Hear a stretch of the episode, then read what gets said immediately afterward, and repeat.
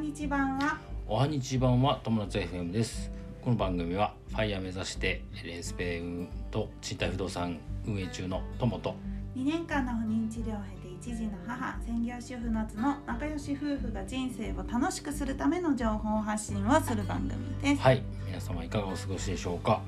えっ、となんかこの2日ぐらいあったかいですね、あったかうんい。ですごもくあったかい。ねなんか4月ぐらいの暖かさらしいよ。あそうん。うなんかねおかしいね20度近かった。ねうん。春っぽいね春っぽはいえー今日のテーマでございます、はい。えー不動産はい。 2023年の市況というテーマでお話します、はい。まあ、2023年不動産のそのうん取引状況がどんな感じかっていう話かな、うん。あのー先日さついにさその日銀さんがさ、うんこう利上げするしますぜみたいな言っ話たの。うんまあ、今までほら、まあ、コロナってさ戦争しててさ、うん。なんかこういろいろまあ世界がこう、まあ、特にアメリカがさこう利上げを始めたりとかさ、いうん。要は結局お金をすりすぎてさけあのなんていうのかなこう物の値段が高くなり始めちゃったうん。それで金利をこう上げたとでそれに伴って、まあ、世界のこう金利がね上がっていくにつれて日本がさめちゃくちゃ円安になっちゃったじゃんうん。あれってその金利差があったから円安になったんだけどまあそれでさ、まあ、今回今ねあの日銀さんが金利を上げますぜっていう話をしたの、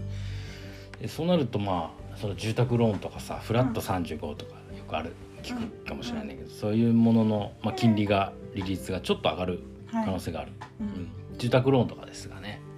うん。主に住宅ローンうん。うん、変わるかもしれない、うん、でアパートローンはどうなのかっていうと、まあ、大きくは上がらなそうだという話なんですよ、うん、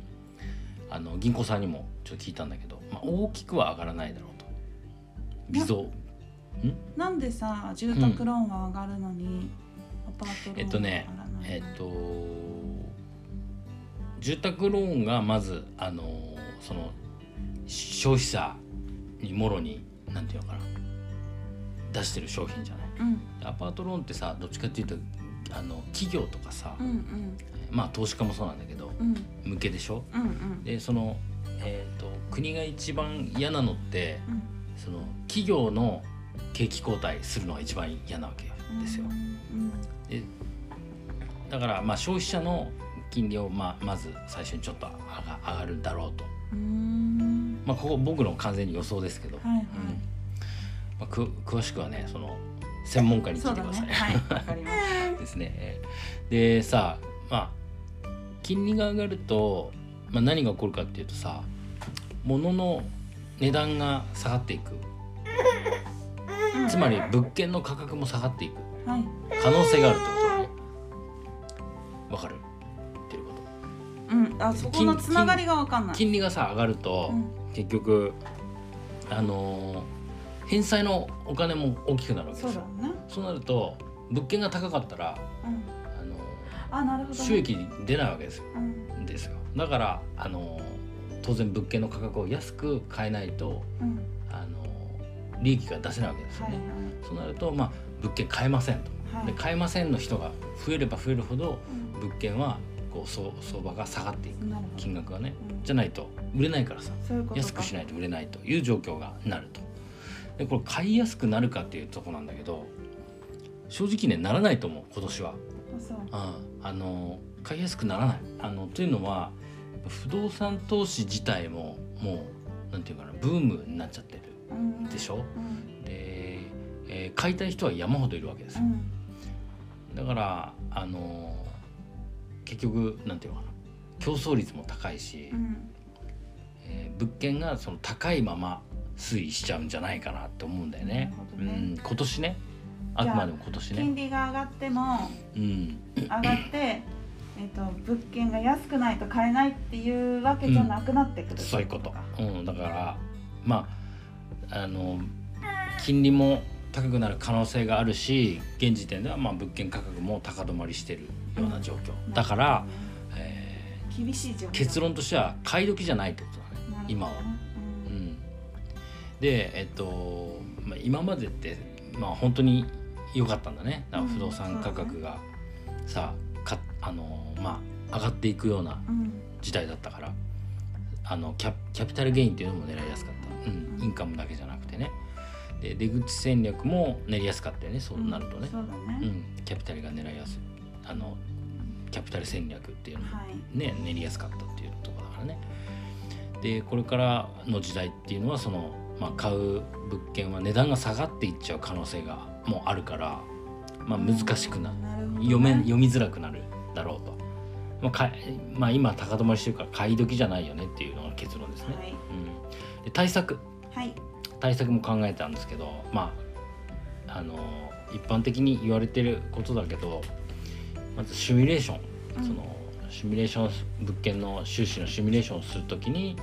若干ストレスをかけてうんなる厳しめに見ると、ほど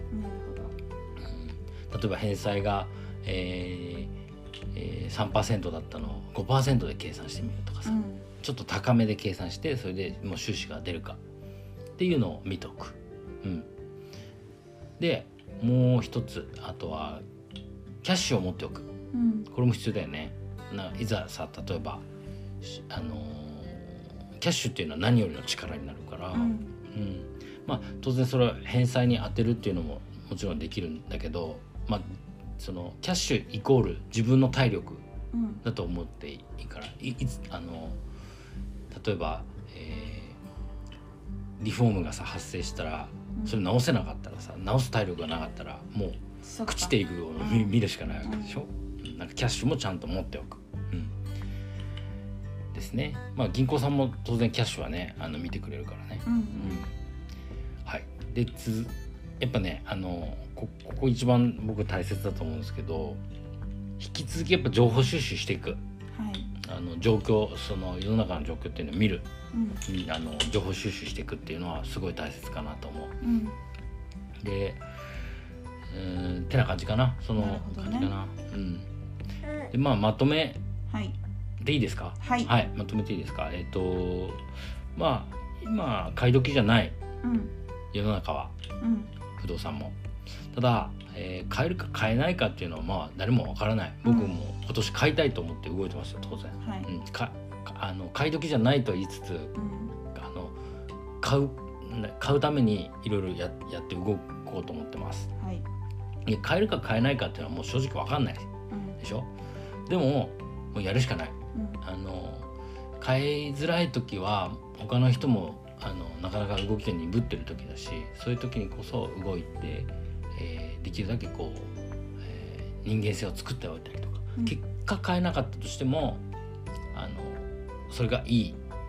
方に転んで来年また買えるようになるかもしれないし、うんうん、とにかく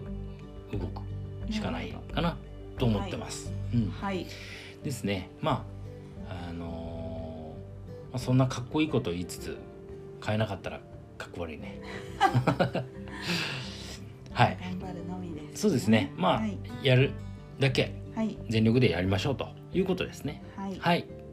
よろしいでしょうかはいうんはい今日のテーマは不動産2023年の市況というテーマでお話ししましたはい人生が楽しくなる友達 FM 本日も最後までご視聴あ